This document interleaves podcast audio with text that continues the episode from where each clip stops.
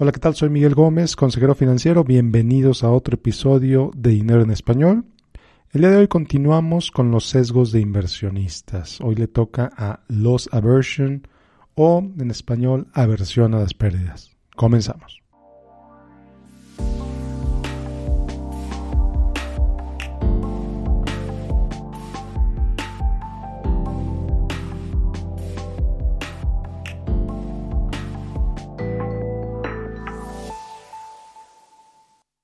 Bueno, pues Loss Aversion. El Loss Aversion fue también originalmente escrito por em, Kahneman, ganador del Nobel en 2002. Y bueno, pues otros trabajos derivados y un poco más complejos resultaron en el surgimiento de la rama conocida como Behavioral Economics, que también llevó a Richard Thaler a ganar el premio Nobel en 2017. Pero bueno, ¿qué es esto de Loss Aversion? Te lo explico con un ejemplo muy, muy sencillo. Imagínate que vas por la calle y que de repente metes la mano a tu bolsillo y te das cuenta que el billete de 20 dólares que traías ahí ya no lo traes.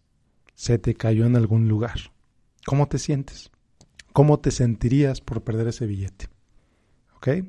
Bueno, ahora imagínate que otro día, día totalmente diferente, vas por la calle y te encuentras ahora un billete de 20 dólares. ¿Cómo te sientes?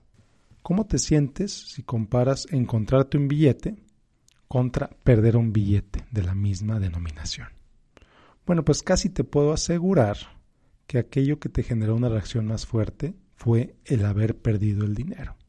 Incluso, varios estudios lo han demostrado, la sensación de perder es doblemente más fuerte que la sensación de ganar. Te lo repito porque esto es clarísimo y es mucho, muy relevante.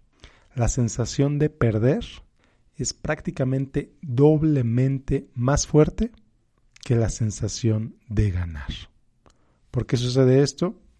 Loss aversion. Eso es loss aversion. Y bueno, pues, ¿qué te puede hacer a ti como inversionista? Bueno, pues varias cosas como inversionista y como consumidor.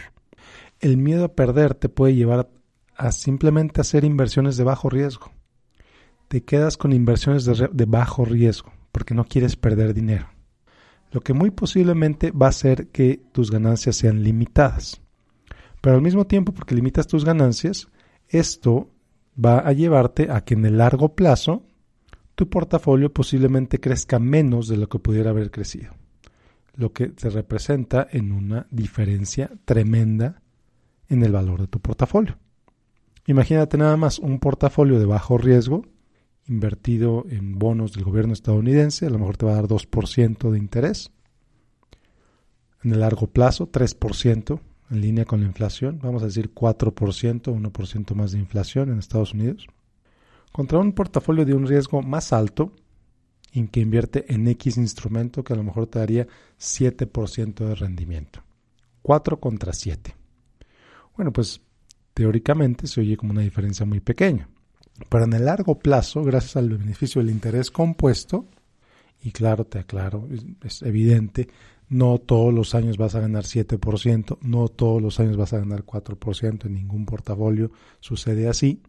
Estoy hablando de resultados anualizados y este es un, evidentemente un portafolio hipotético, meramente para explicarte el impacto que puede tener el ganar 4 contra el ganar 7 pues ¿qué va a pasar? Que vas a tener la mitad del dinero que podrías haber tenido. La mitad, si no es que menos. ¿No? Entonces, ese miedo a perder te lleva a tomar menos riesgos en tu inversión. Y esto hablando de portafolios de largo plazo, de portafolios de más de 10, 15, 20 años, portafolios para el retiro, por ejemplo, en los que sí puedes tomar riesgos, pero hay gente que decide no tomarlos por el miedo a perder. Simplemente porque no quieren perder, no toman más riesgos. Y eso pues únicamente para detrimento propio. Y bueno, pues otra forma del, miedo a perder, del loss aversion. ¿Te acuerdas de la flor de la abundancia? ¿Sí te acuerdas? Hace como tres años hice un, un, podcast al respecto. Sí, esa estafa que llevó a muchos a perder sus ahorros porque se dejaron llevar por amistades, pues porque se dejaron llevar incluso por desconocidos que les dijeron que iban a multiplicar su dinero ocho veces. Ocho veces.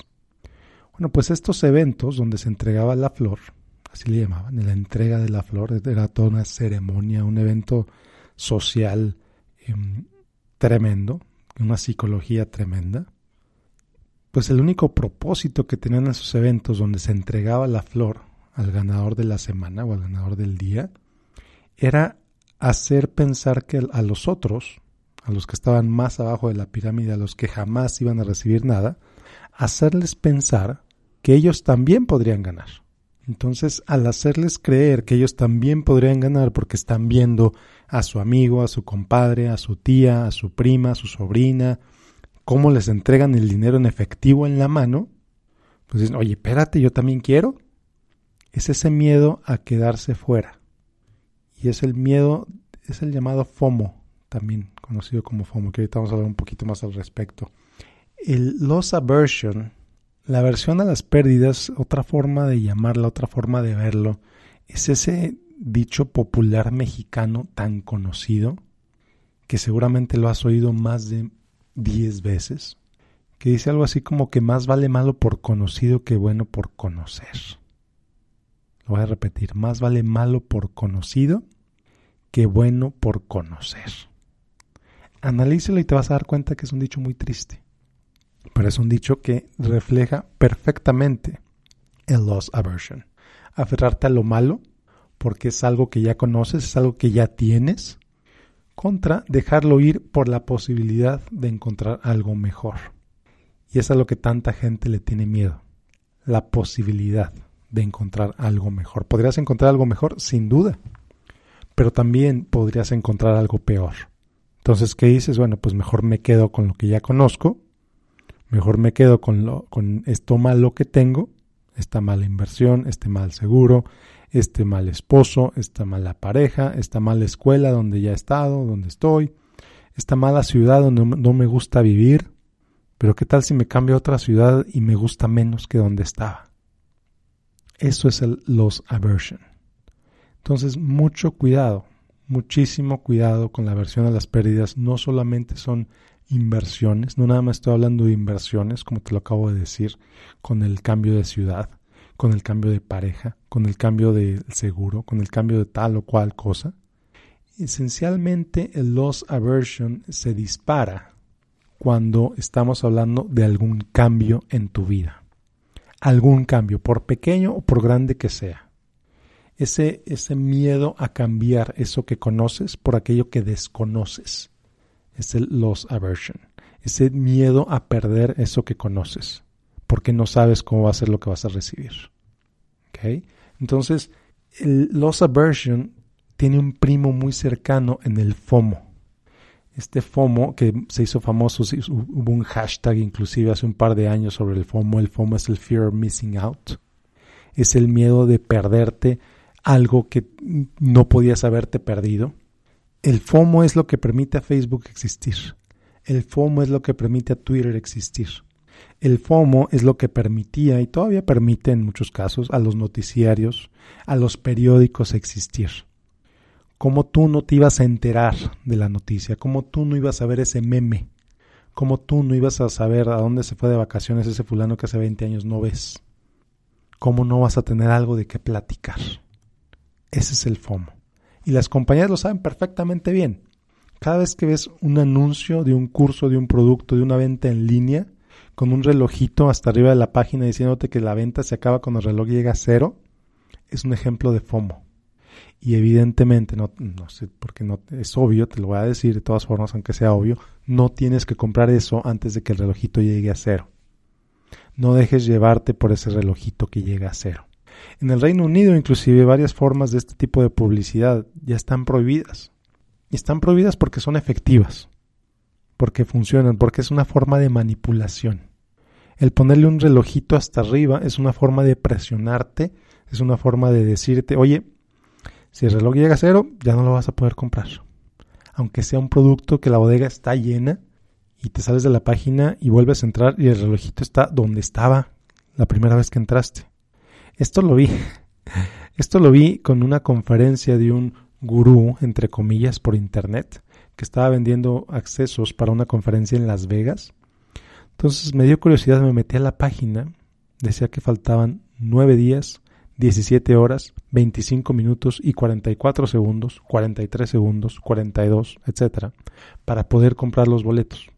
Si no los compraba en ese momento, ya no los podía haber comprado. Entonces, ¿qué hice? Cerré la página, me metí cinco días después.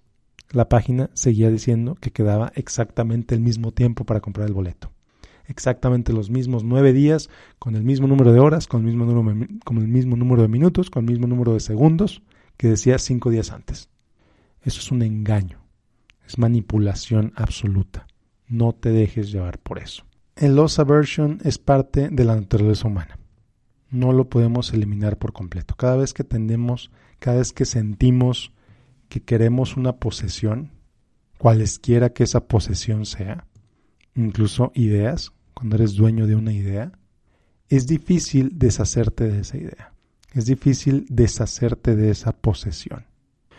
Pero es importantísimo que tomes conciencia sobre ese sentimiento de dificultad para que entonces tengas más claridad y puedas decidir con mayor conciencia si el tener esa sensación te está beneficiando en este momento o no. Si verdaderamente es dañino para ti el dejar de tener eso o es simplemente una sensación que estás teniendo porque estás acostumbrado, porque estás acostumbrada a tener eso. Hace unos días platicaba con un cliente. Él me decía que para él perder todo su dinero, si llegara a perder todo su dinero, emocionalmente no le impactaría tanto. Y esto me sorprendió mucho porque es todo lo contrario a loss aversion. Oye, ¿por qué? ¿Por qué no te preocupa perder todo tu dinero? ¿Y sabes qué respuesta me dio? Me dijo, porque he vivido en la miseria. Yo viví en la miseria hace 20 años, sé lo que eso significa y no le tengo miedo. No le tengo miedo a vivir en la miseria otra vez. Claro, eso no quiere decir que va a ser que va a tomar decisiones ridículas con su dinero, no, eso no quiere decir que va a tomar riesgos innecesarios con su dinero, absolutamente no. Pero lo que sí quiere decir es que por su conocimiento, por su propia experiencia de haber vivido en miseria, como él lo dijo, pues no tiene tanto problema en perder su dinero. Su dinero de pronto tiene menos valor que el que tiene para otras personas. Una visión muy estoica sobre el dinero que tiene este cliente. Y me gustó mucho, me gustó mucho cómo lo describió, me gustó mucho cómo me platicó su experiencia. Muy interesante también fue la discusión, la plática que tuvimos respecto a cómo fue que hizo para salir de esa miseria. Pero bueno, eso yo creo ya lo platicaremos en otro episodio. Por lo pronto, como siempre, te invito a que me sigas en facebook.com diagonal Miguel Gómez Consejero. Si no te has suscrito a este podcast, te invito a que lo hagas en cualquiera de las plataformas, iTunes, Google Podcasts, etcétera, Spotify, etcétera. Y bueno, nos vemos en el, próximo episodio de Dinero en Español. Soy Miguel Gómez, consejero financiero. Que tengas un excelente, excelente día. Hasta la próxima.